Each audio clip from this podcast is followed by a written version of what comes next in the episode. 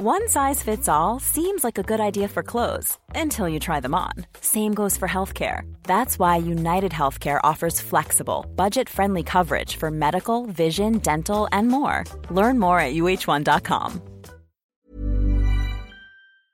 Hola, ¿qué tal? Muy buenas noches. Bienvenidos a una emisión más de De Frente en Jalisco, aquí en Heraldo Radio Jalisco. Hoy jueves 29 de septiembre quiero agradecer como todos los días en los controles técnicos a Antonio Luna, en la producción y redacción de este espacio a Ricardo Gómez y recordarles nuestro número de WhatsApp para que se comuniquen con nosotros, el 3330 1779 66. El día de hoy vamos a tener en entrevista al senador por Morena, eh, de José Narro. También vamos a tener una charla con Cristian Gutiérrez. Él es candidato a secretario general de la sección 16 del Sindicato Nacional de Trabajadores de la Educación aquí en Jalisco.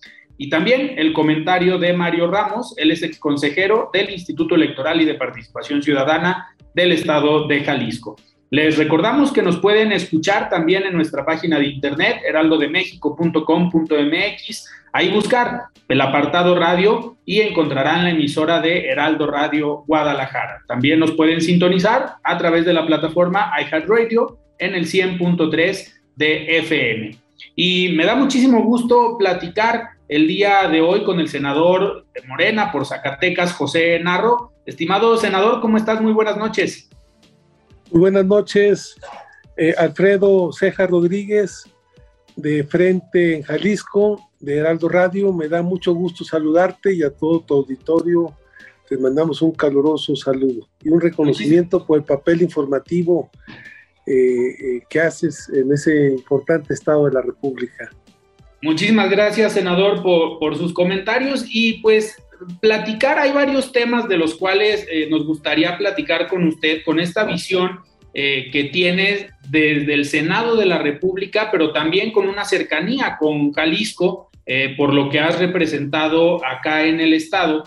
Me gustaría primero empezar con temas propios del, del, Senado de la República. Hoy están en, un, pues en, un, en una etapa importante donde se está trabajando la propuesta eh, para la que algunos han llamado militarización, otros sabemos que es simplemente ampliar la participación o el periodo de participación de las Fuerzas Armadas en materias de seguridad, que ya es algo que ya se está implementando, que está en la ley hasta el 2024 y se busca ampliar hasta el 2029. ¿Cómo se ha vivido en el Senado de la República eh, pues estos últimos días y qué se espera eh, de este tema pues la próxima semana que se puede dar la votación? Bueno, eh, yo creo que es un debate intenso. Creo que tenemos todavía la siguiente semana para verlo, para que se dé, para que se construyan los acuerdos. yo creo que fue muy importante abrir este compás de espera eh, en el Senado retirando inicialmente el dictamen que se presentó eh, a través de la aprobación de las comisiones unidas, eh, la de puntos constitucionales y también la de asuntos legislativos segunda.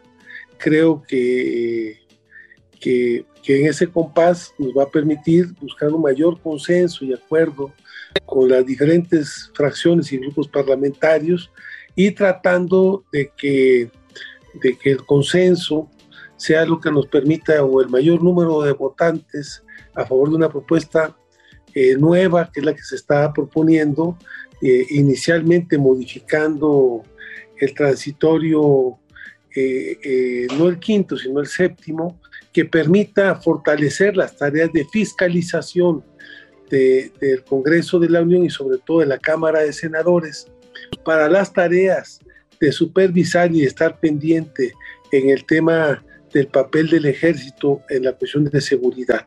Yo quiero comentar que tenemos un gran problema de seguridad pública nacional que se transformó en un problema de seguridad nacional, en un problema que rebasa el puro tema de la, de, de la seguridad pública que tiene también que ver no nada más con el contexto de lo que es México, sino también con nuestro entorno.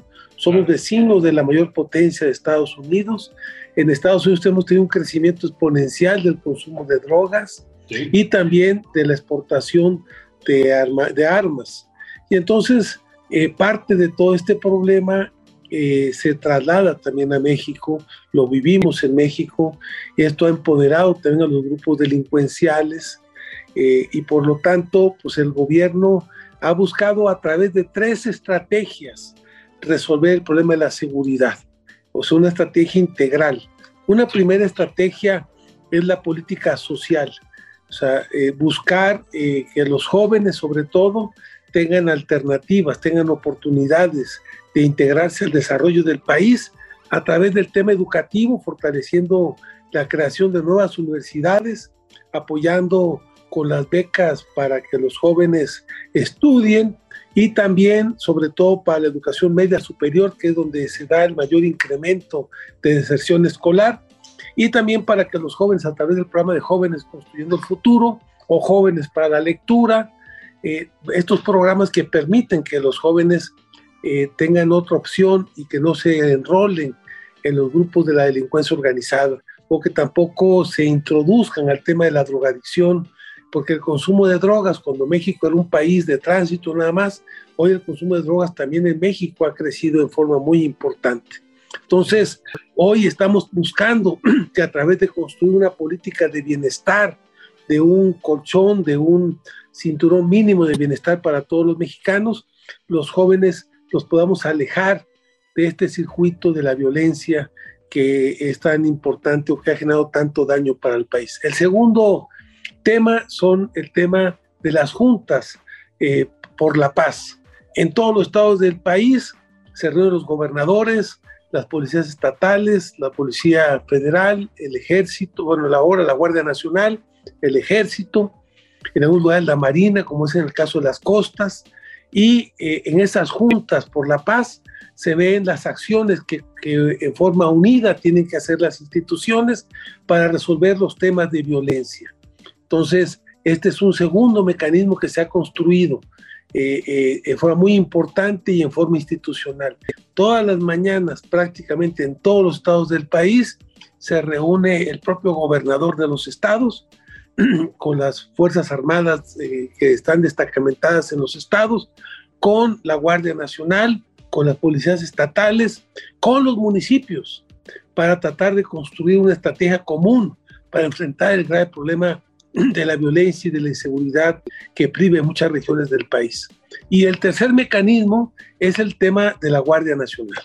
Cómo se fortalece una institución que tiene tres años prácticamente de que surgió en México cómo logramos que se fortalezca, que se vaya consolidando a través de valores, a través de la preparación y a través de que cuenten con el número y las instalaciones adecuadas. Se han estado construyendo los cuarteles de la Guardia Nacional, hoy hay cerca de 120 mil integrantes de, esta, de, la Guardia Nacional en todo el país, eh, eh, que es muy importante. Y este tema de la colaboración de la Guardia Nacional o que la Guardia Nacional participe conjuntamente con el ejército y la marina para el tema de la seguridad es muy importante porque nos enfrentamos con grupos delincuenciales que han fortalecido su capacidad de operación, eh, su capacidad de fuego, su capacidad de armamento, eh, su capacidad táctica y su capacidad de, de, buscar, de generar, de tratar de generar condiciones de ingobernabilidad.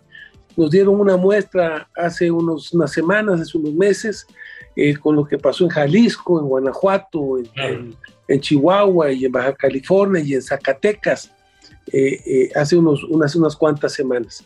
Y pues lo que buscan es, es tratar de generar un ambiente de, de ingobernabilidad, tratar de generar un ambiente de temor, de miedo de la población y, tratar de, de dar una, una muestra de su, su fortaleza, que al final eh, la verdad es que no, no tienen la capacidad de poder enfrentar al Estado mexicano. Por eso necesitamos eh, que haya unidad eh, en las fuerzas con las que cuenta el país. Hoy no tenemos ningún riesgo de, de, ataques del, del, exterior que ponen en riesgo nuestra soberanía nacional. Hoy, hoy el peligro es un peligro interno, interior por eso lo que se está planteando es que eh, tanto el ejército como la marina puedan coadyuvar eh, eh, con la Guardia Nacional para lograr recuperar la paz y la tranquilidad que los jaliscienses y que los mexicanos están deseando. Senador, y sin duda, eh, dentro de esta coordinación, si bien entre los diferentes eh, cuerpos policíacos, también es necesaria una coordinación entre los diferentes niveles de, gobierno, independientemente de los partidos que, que gobiernen. En tu caso, estás, obviamente, eres de Zacatecas, es un estado gobernado también por Morena, está el gobernador David eh, Monreal, y estás también muy ligado a Jalisco. Eh, Jalisco, un estado gobernado por Movimiento Ciudadano. ¿Ves tú, encuentras diferencias eh, hoy en la coordinación, no por parte de la federación, sino por parte de los estados? nada más por el tema político por el tema de los colores de los partidos? Bueno, eh, eh, yo espero que no, aunque sucede de alguna forma.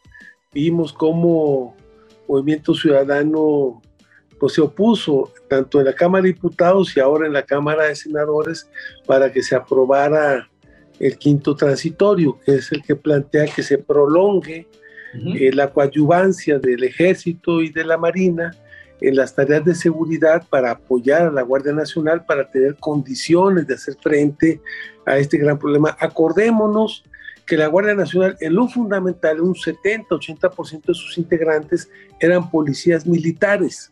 Pero un policía militar no es un militar totalmente en forma, o sea, un policía militar tiene algo de formación en el uso de armas, de algo de tácticas, pero no es todavía este, un agente que, que, tenga un manejo y un adiestramiento, una capacitación para enfrentar eh, problemas mucho más serios de violencia como son los que ahora se presentan con la delincuencia organizada en México.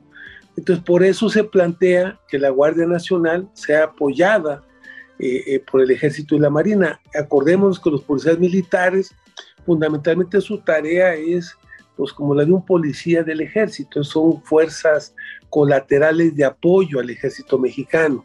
Eh, hoy, lo que se, hoy lo que se está planteando es que esta, policía, esta Guardia Nacional, aparte, tenga, tenga claro, un claro manejo de, lo que tiene que ver con los derechos humanos y también con el uso medido de la fuerza. Eh, eh, y también son tres temas que tiene que aprender la Guardia Nacional, lo que tiene que adiestrarse la Guardia Nacional. Uno es este tema eh, eh, del uso de los derechos humanos, que es fundamental, no hemos tenido durante este gobierno, porque al final la Guardia Nacional como el Ejército están dirigidas por un civil, que es el presidente de la República, y por sus secretarías que están a cargo, como es la Secretaría de Protección de, Seguridad Pública y Protección Ciudadana, Participación Ciudadana. Entonces, eh, hoy este, eh, eh, no hemos tenido ningún incidente grave o, de, situación de violencia de, los derechos humanos. El segundo tema es el tema del uso medio de la fuerza, que es un tema muy importante. ¿Cómo no haces acciones donde te vayas a los excesos y uses una fuerza desmedida? y que esa fuerza lo que convoque es a una mayor confrontación y no a condiciones realmente de disuasión y de acabar con el problema de la inseguridad. Y el tercer tema, eh, que también es muy importante, es la cadena de custodia, eh, porque la Guardia Nacional tiene que coadyuvar en las tareas de la Fiscalía General de la República. Eh, entonces, todo el tema de, la, cadena de custodia, de los detenidos, es un tema que también le toca a la Guardia Nacional. Entonces, en estos tres temas eh, eh, se está preparando también a la Guardia Nacional para que el papel que jueguen sea un papel muy, muy importante. Quiero comentarte que, todo esto surge también porque la, la, extinta Policía Federal pues fue creada por gente como García Luna, que es el superpolicía, y estuvo muy vinculada con la delincuencia organizada, por eso ahora está detenido. Por, precisamente por eso.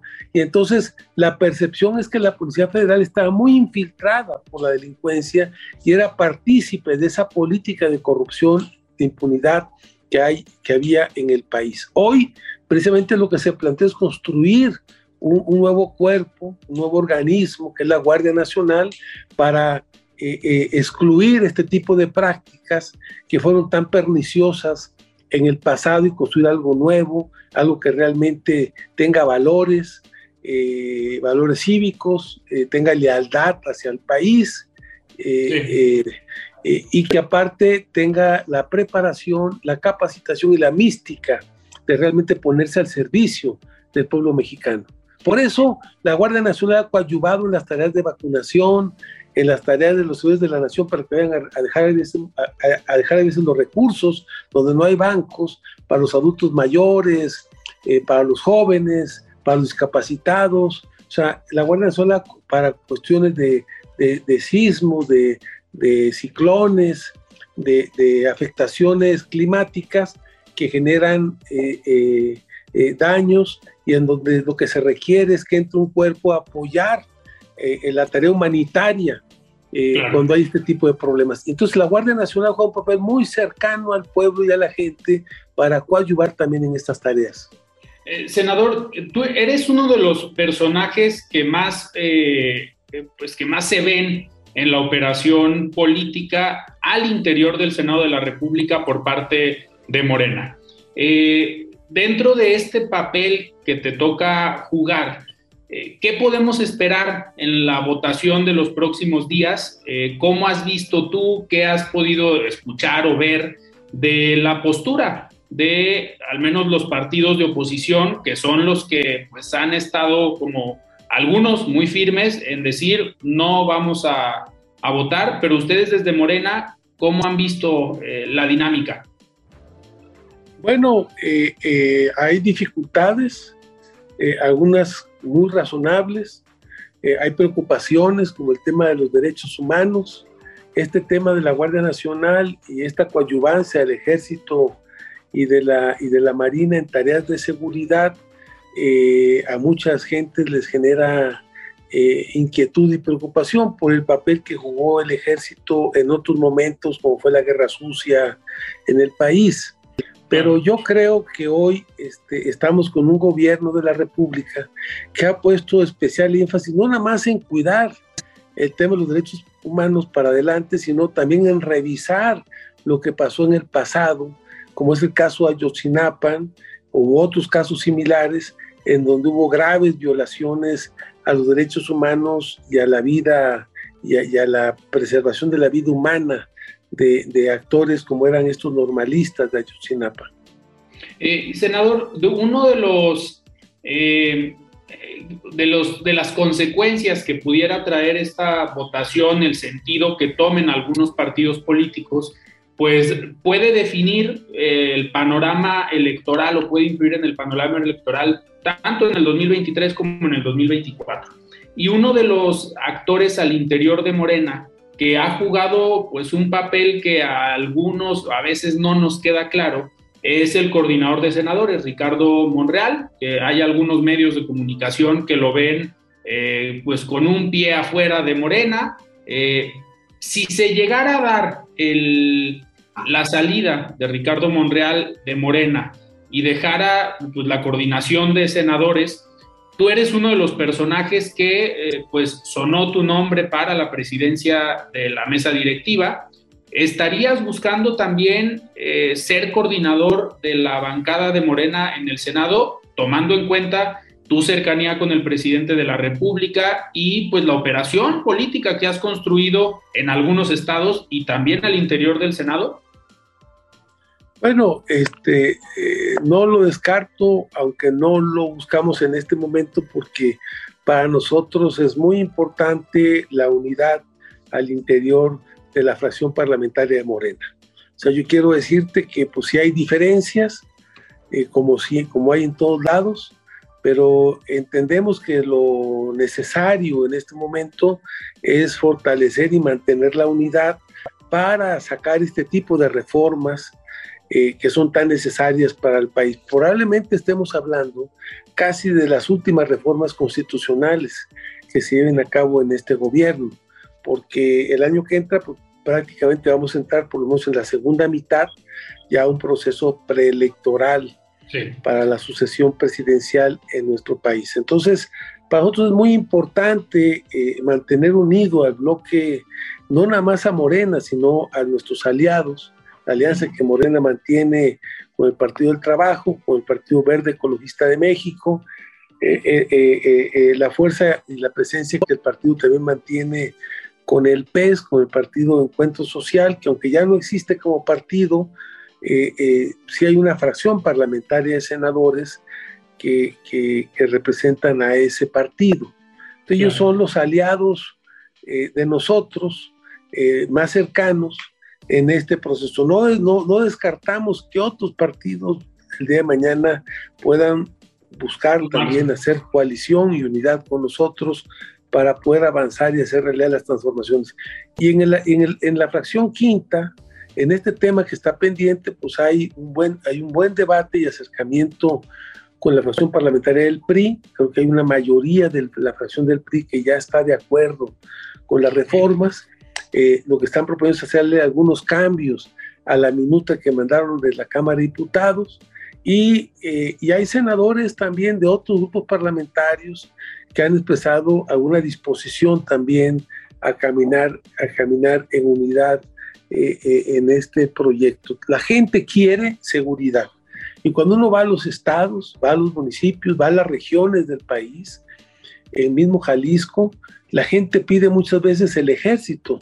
Toda la zona fronteriza de Jalisco con Michoacán, que generalmente es una zona también conflictiva por la disputa de los cárteles de esa, de esa región, eh, toda la zona de Jalisco pegada también con Zacatecas, es una zona también de mucho conflicto o de mucho o de, donde hay mucho conflicto, pues muchos de esos municipios piden a gritos o piden eh, eh, con urgencia la atención del gobierno federal para que apoye no nada más con la Guardia Nacional, sino con el ejército y con la Marina para poder recobrar la paz y la tranquilidad que se ha perdido en muchas regiones del país. Hoy hay que decirlo también que todo esto se vio agravado por el problema de la, de la, de la, pandemia, que generó una parálisis económica en el país y que provocó una caída de la economía nacional. Hoy estamos precisamente reactivando al país, reactivando la economía y tratando de generar condiciones para que se den oportunidades de trabajo eh, y de oportunidades para nuestros jóvenes. Claro. Senador, nos quedan dos minutos antes de despedirnos. Me gustaría preguntarte en un tema a lo mejor un poquito más político, pero por tu cercanía por Jalisco, pues ¿cómo ves a Morena aquí en Jalisco rumbo al 2024? Y si alcanzamos, ¿cómo ves a Morena a nivel nacional rumbo al 2024? Bueno, yo creo que Jalisco es un reto. Tenemos un contendiente fuerte que es Movimiento Ciudadano. No podemos menospreciar eh, el trabajo, la organización y la actividad política que ha hecho Movimiento Ciudadano en Jalisco, eh, pero también decir que ya en la elección pasada, aunque perdimos la elección para la gobernatura del estado, pues ganamos la elección para los, senadores de la República. Nosotros tenemos los dos senadores de mayoría eh, en Jalisco son de Morena.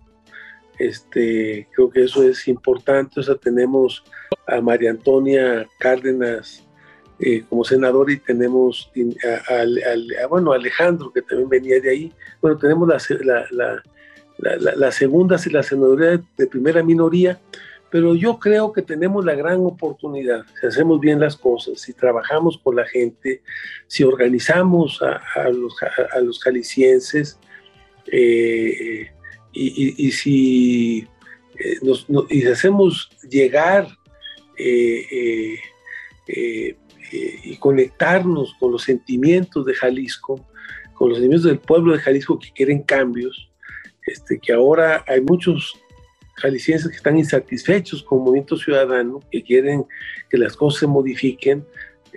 yo creo que, que, hoy tenemos la gran oportunidad para el 24 para que Morena gane la gobernatura del Estado. Y es nuestra tarea. Nuestra tarea es trabajar, organizarnos, eh, dar la batalla, luchar en forma de... Hey, it's Paige DeSorbo from Giggly Squad. High quality fashion without the price tag. Say hello to Quince. I'm snagging high-end essentials like cozy cashmere sweaters, sleek leather jackets, fine jewelry, and so much more. With Quince being 50 to 80% less than similar brands. And they partner with factories that prioritize safe, ethical, and responsible manufacturing. I love that. Luxury quality within reach. Go to quince.com slash style to get free shipping and 365 day returns on your next order. Quince.com slash style. I'm Sandra, and I'm just the professional your small business was looking for. But you didn't hire me because you didn't use LinkedIn jobs. LinkedIn has professionals you can't find anywhere else, including those who aren't actively looking for a new job, but might be open to the perfect role, like me. In a given month, over 70% of LinkedIn users don't visit other leading job sites. So if you're not looking on LinkedIn, you'll miss out on great candidates like Sandra. Start hiring professionals like a professional. Post your free job on linkedin.com/people today. Democrática, en forma tolerante, en forma de respetar los derechos y las libertades del pueblo para salir adelante en este proceso electoral y lograr que Jalisco sea parte de este gran proyecto de la cuarta transformación junto con nuestro presidente Andrés Manuel López Obrador. Senador, pues yo te agradezco el haber estado esta noche aquí en De Frente en Jalisco. Sin duda, un placer eh, poder platicar contigo y tener esta visión de temas tan importantes hoy en el país y con una, pues qué mejor que alguien que está eh, operando y que los está trabajando desde el Senado de la República. Muchísimas gracias. Muchas gracias, Alfredo. Un gran saludo a ti, nuestro reconocimiento y a este importante espacio de frente en Jalisco eh, con Heraldo Radio eh, Jalisco. Todas nuestras felicitaciones por la gran tarea informativa y de libertad de expresión que ustedes llevan a cabo en ese importante estado de nuestro país. Muchas tardes, mucho, mucho gusto. Muchas Senador, gracias. muchísimas gracias. Vamos nosotros a un corte y regresamos. Muy bien, estamos de regreso aquí en De Frente en Jalisco y antes de iniciar esta entrevista con Cristian Gutiérrez, vamos a escuchar el comentario de Mario Ramos, él es el consejero del Instituto Electoral y de Participación Ciudadana del Estado de Jalisco. Estimado Mario, ¿cómo estás? Buenas noches. Hola Alfredo, buenas noches. Un saludo a ti y a todo el auditorio del Heraldo Radio. Muchas gracias. Pues bien, la salida de Omar Gómez Trejo como fiscal de la Unidad Especial de Investigación y Litigación para el caso Ayotzinapa ha conmocionado a la opinión pública. Hay quienes ven su salida como un hecho desafortunado e incluso como un obstáculo para continuar las investigaciones, en tanto que existen quienes remarcan las múltiples inconsistencias en las indagatorias bajo su dominio y el poco avance hacia una verdad realmente histórica, convincente, fehaciente y, sobre todo, una que se traduzca en justicia para las víctimas y sus familias. Recientemente la Fiscalía General de la República canceló 21 de las 83 órdenes de aprehensión contra personas vinculadas con la desaparición de los normalistas, entre ellos 16 militares, lo que in- introduce la idea de que tales medidas pueden corresponder a una estrategia para preservar la credibilidad del ejército en medio del proceso deliberativo que se juega en la arena pública sobre si las tareas de seguridad pública deben o no estar a cargo del ejército. En ese sentido, Omar Trejo no es un héroe, como bien recalca la opinión de Raimundo Rival Palacio el día de hoy, más bien dice, el exfiscal especial ha estado en las circunstancias adecuadas para que la opinión pública pueda inferir que su renuncia corresponde a un conflicto de diferencias políticas. La realidad es que como fiscal, Gómez Trejo no tuvo mayores avances en la presentación de elementos probatorios que permitieran que quienes habían sido detenidos por el caso Iguala permanecieran presos. No solo obtuvieron su libertad, sino que se convirtieron en testigos protegidos e incluso el grupo interdisciplinario de expertos independientes ya ha pronunciado los obstáculos que han padecido en su investigación bajo la intervención de Gómez Trejo. En síntesis, por acelerar las partes del proceso sin certeza de la fiabilidad de las deliberaciones. La polarización del caso Ayotzinapa ha dirigido la discusión hacia si el ejército es un aliado de la seguridad pública efectiva para la ciudadanía o si por el contrario es una corporación de control que opera de acuerdo a intereses poco definidos y que puede cometer una serie de violaciones sistemáticas a los derechos humanos con tal que estos no sean afectados. Hoy, con toda la información disponible, aún no hay un avance claro en cuanto al deslinde de las responsabilidades, aunque hay elementos para concluir que los hechos en Iguala son un crimen de Estado. Es vital para la credibilidad de la justicia en nuestro país que se acabe la impunidad para los implicados en la desaparición forzada y asesinato de los 43 normalistas. Se necesitan mandos competentes, activos y no omisos que presenten las pruebas contra los responsables sin importar quiénes sean, si militares o civiles. Con una verdad casi revelada, la justicia sigue, sigue pendiente. Muchísimas gracias Mario por este comentario y me da muchísimo gusto recibir aquí en cabina a Cristian Gutiérrez Maldonado. Él es candidato a secretario general de la sección 16 del CENTE o el Sindicato Nacional de Trabajadores de la Educación. Estimado Cristian, ¿cómo estás? Buenas noches. Buenas noches, Alfredo. Muchas gracias por la invitación a ti, a tu amable auditorio. Eh, Cristian, a ver, primero, preséntate quién eres, de dónde vienes y por qué eh, pues este interés de hoy levantar la mano para buscar la Secretaría General de esta sección, que es una de las dos pues, importantes aquí en Jalisco. Gracias por el interés, Alfredo. Pues mírale, te comento. Eh, Cristian Gutiérrez Maldonado es maestro frente al grupo, eh, es del nivel de primarias. Yo fui egresado de la normal de Tequiza en, en, el año 2000. Tengo prácticamente ya los 23 años de servicio. Ok. Eh, y bueno, empecé a trabajar en Alto Sur. Cuando hablo de regiones sindicales, eh, te comento que se subdivide el estado de Jalisco en 18 regiones sindicales. Okay. Entonces empiezo a, a, la región de Alto Sur, por acá por Capilla de Guadalupe. Eh, me traslado después a zona metropolitana en un cambio y posteriormente hago una permuta para ya la región Ciénega, para la, el municipio de Chapala, que es donde soy oriundo, ahí vivo, ahí tienen su casa y ahí en, sigo trabajando, ahí está mi plaza matutina como vespertina. Uh -huh. eh, cuando fui, fui estudiante tuve la oportunidad de ser secretario general de la Normal de Tequiza. Y ahí es, es una de las importantes también del Estado, ¿no? Sí. Una zona eh, pues muy, eh, muy característica de generar profesores. Claro que sí, y profesores con idealismo, con, con ese sentimiento de servicio. Uh -huh. Ahí es donde empieza la construcción de los equipos, de los equipos políticos. Cuando llego yo a, a, trabajar ya a Chapala, parte de ese comité estudiantil que en aquel entonces, te estoy hablando ya de 2007, 2006, cuando estuvimos ya coincidiendo en, en esa región, me buscaron para empezar nuevamente la actividad política, pero ahora sindical, okay. ya no como estudiante, claro. sino sindical. Ahí en 2008 es cuando me invitan a participar en la coordinación de la región Ciénega, que en aquel entonces era el secretario de organización de esa región, y empezamos a generar nuevamente la condición de los equipos y a formar uh -huh. nuevamente otros equipos ya más robustecidos con otras características. Y el proceso que, que, fue para llegar a estar hablando de este momento, si me permites, Alfredo, continuar ¿Sí? con, con, el relato. Eh, fui eh, enlace de la subcoordinación de región Ciénega en el municipio de Chapala, Jocotepec. Durante ese tiempo, de ese periodo, de ese comité del 2008 al 2012, pues tuve algunas encomiendas. Eh, digo, en aquel entonces teníamos el Instituto Político de Nueva Alianza, recordarás que ahorita hoy por hoy en Jalisco ya no, ya no existe. Claro. Sin embargo, de, dentro de lo que implicaba en la participación política, tuve algunas oportunidades de, de representación, cargos de elección popular, que al menos en las candidaturas estuve participando, uh -huh. eh, Diputación del Distrito 17. Eh, esa parte siempre de disposición y de responsabilidad para lo que implicaba nuestro sindicato es lo que me permitió ir avanzando en la construcción con los compañeros, al grado que en 2012 yo fui el proyecto de esa región, de la región más grande del estado de Jalisco, okay. numéricamente hablando de compañeros trabajadores de la educación fui electo en el Congreso para secretario de organización de la región Ciénega como coordinador. Okay. Entonces, del 2012 al 2016, en ese otro periodo ya como secretario estatal, eh, me dieron algunas oportunidades también de, de, capacitación en la Escuela de Formación y Profesionalización Sindical de Huastepec, Morelos.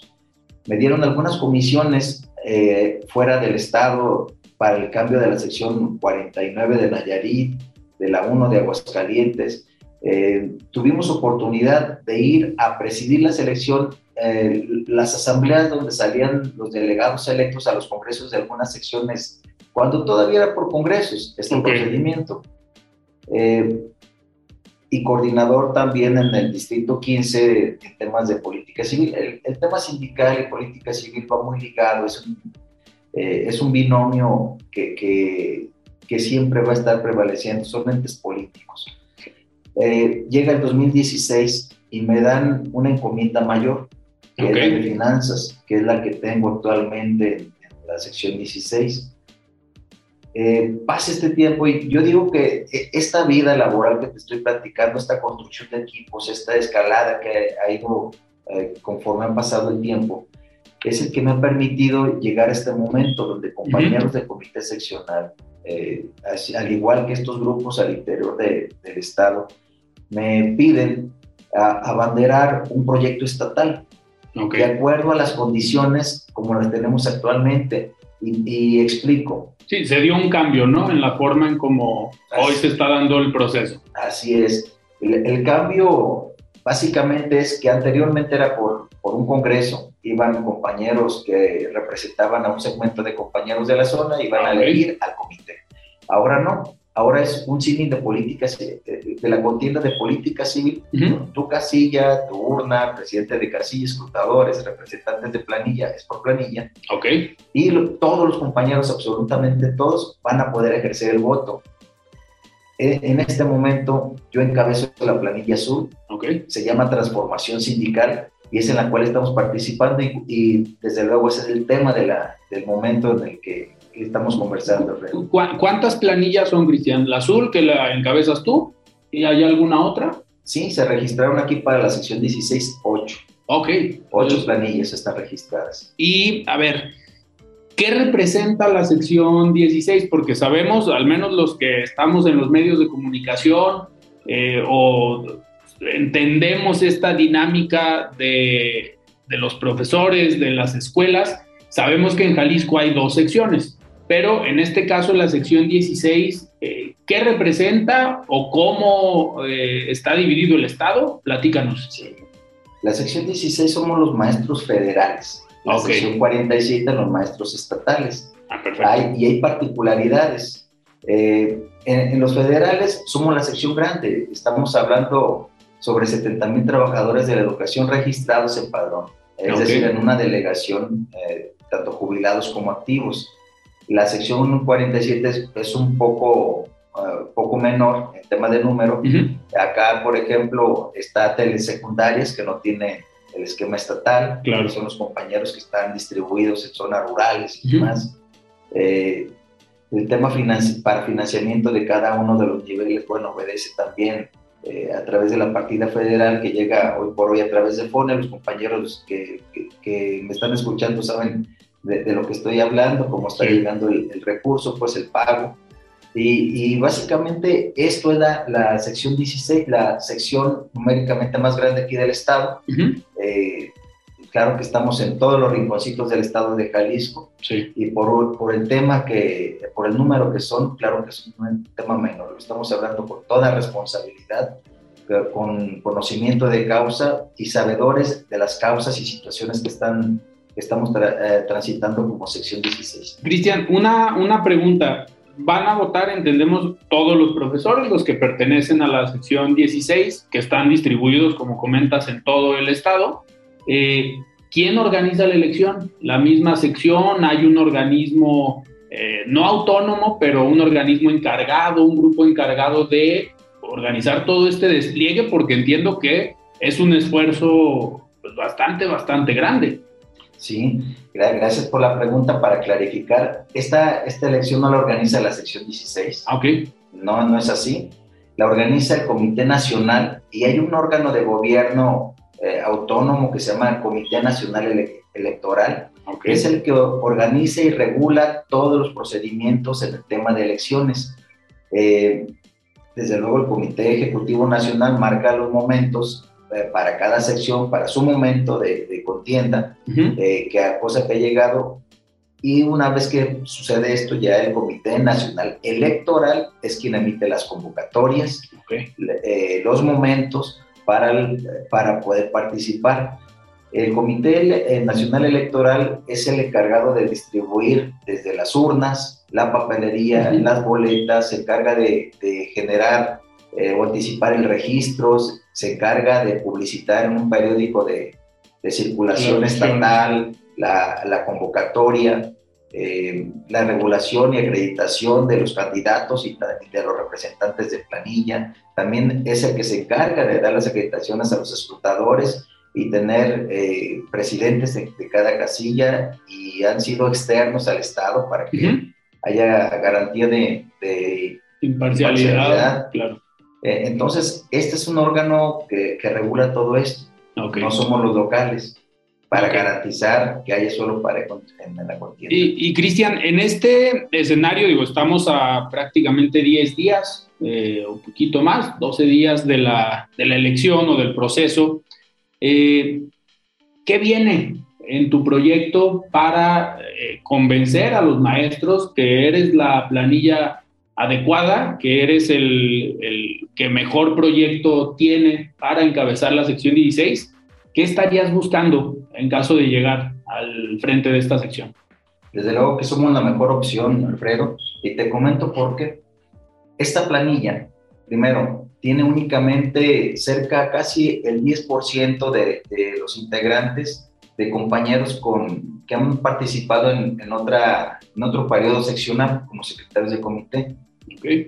Prácticamente el 90%, un poquito más, son compañeros nuevos, compañeros de la base compañeros con ganas de participar, y no estoy hablando de trayectoria sindical probada, no, no, no, son compañeros que están dispuestos a, generar las condiciones de, desde empatía, responsabilidad, eh, dar las condiciones de certeza, de legalidad en todos los procesos que tienen que ver.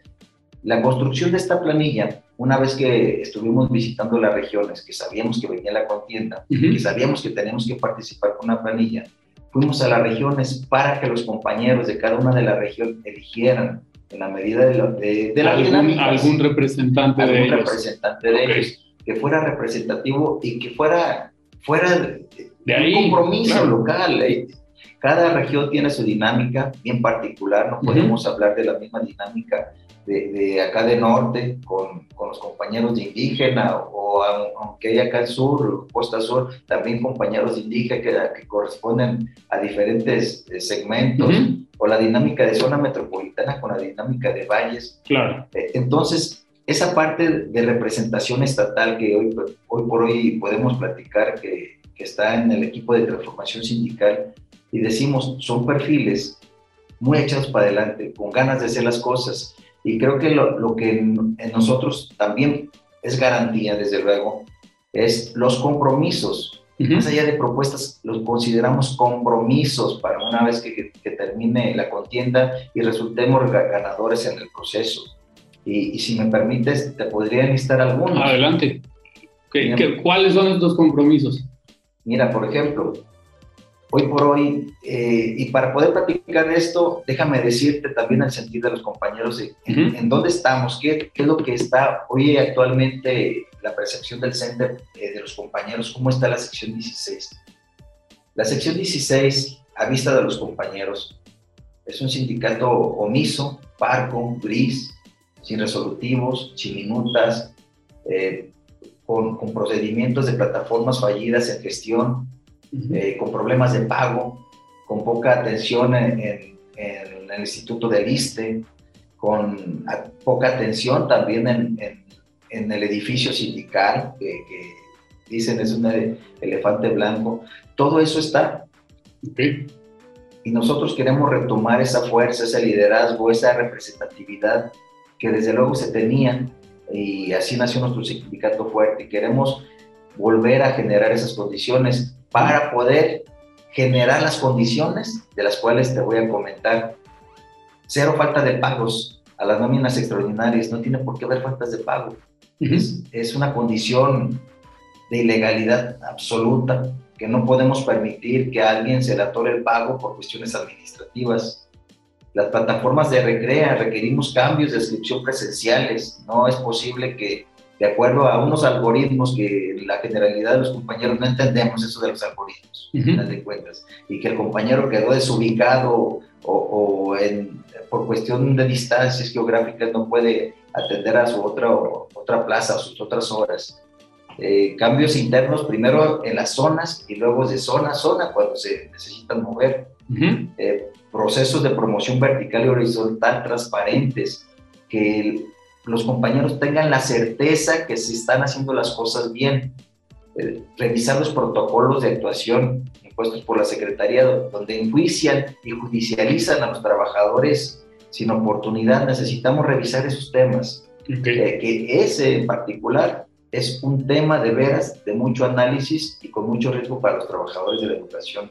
Están en total eh, vulnerabilidad una vez que se emite un documento y ojo, el sindicato no está para solapar a quien hace las cosas mal, está para ayudar y acompañar para que las cosas se hagan justas a final de cuentas.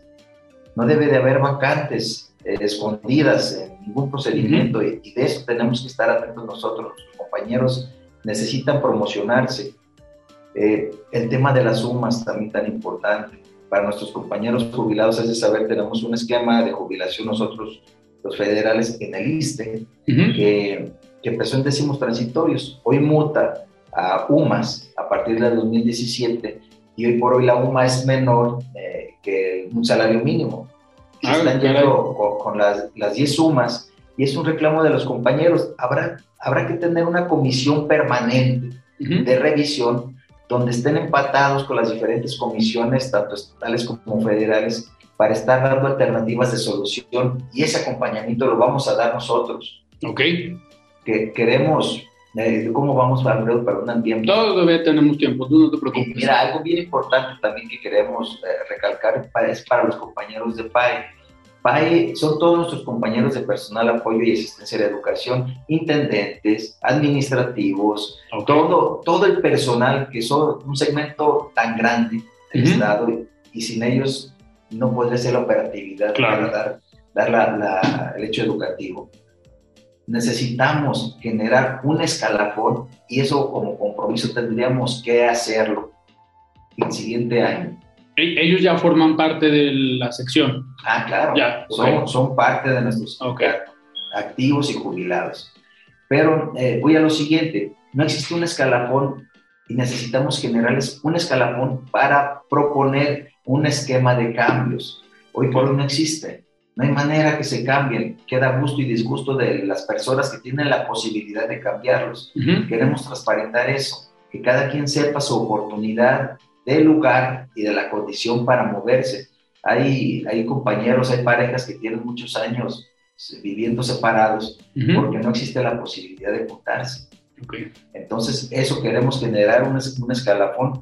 En el tema jurídico, es imprescindible tener un departamento jurídico fortalecido con abogados laboristas que nos den orientación a cada una de las propuestas. No es un tema de patear puertas y echar gritos y sombrerazos. Estamos conscientes de generar la propuesta, la mejor propuesta viable y señalar dónde podría haber mejoras en todo esto. Y creo que tenemos la condición, conocemos de, las temáticas y podemos generar todo esto que nos está haciendo falta. Desde luego, eh, no, no más a la humillación del trabajador de la educación, a los arreglos por debajo de la mesa inaceptable, el entreguismo de la autoridad educativa local, no, queremos un sindicato así. y, desde luego, eh, que nuestra casa 16 sea, sea lo que era antes. Queremos transformar todo esto y lo estamos transformando desde la base. Cristian, nos queda un minuto antes de, de despedirnos, pero me gustaría preguntarte, ¿cómo sería tu relación con la Secretaría de Educación Pública, con la Ciudad de México y con la Secretaría de Educación eh, Jalisco, que entiendo que también deben tener una buena relación, pero ¿cómo estarías planteando esta relación? ¿De respeto, de firmeza, eh, de exigir realmente y de manera fuerte lo que requieren o de llevar una relación tranquila con el gobierno, con las diferentes administraciones? Definitivamente de firmeza y de exigencia. Los problemas no estamos esperando a que lleguen, los problemas ya los tenemos. Y la carta de presentación que va a tener este siguiente comité va a ser un pliego general de demandas estatales que se presentará al gobernador para que corrija lo que tenga que corregir en la Secretaría de Educación. Y nosotros vamos a generar los puentes de comunicación donde los tengamos que generar en los grupos parlamentarios. Ahí hay una mesa de educación, una comisión de educación que debe de atender también y debe ser escuchado el sindicato desde nuestro espacio, dando nuestro punto de vista en cada una de las diferentes segmentos e instancias. No estamos peleados definitivamente con el diálogo. Aplaudimos y queremos generar acuerdos, pero también vamos a solucionar y vamos a generar las condiciones adecuadas para que se resuelva todo lo, está pendiente. Cristian, nos despedimos. Muchas gracias. Éxito en la contienda y pues ya nos estarás platicando pasando el día 10 o 12. El 11. El 11. Transformación sindical, planilla azul. Perfecto. Muchísimas gracias. Platicamos con Cristian eh, Gutiérrez, candidato a secretario general de la sección 16 del Sindicato Nacional de Trabajadores de la Educación. Yo soy Alfredo Ceja. Nos despedimos. Muy buenas noches.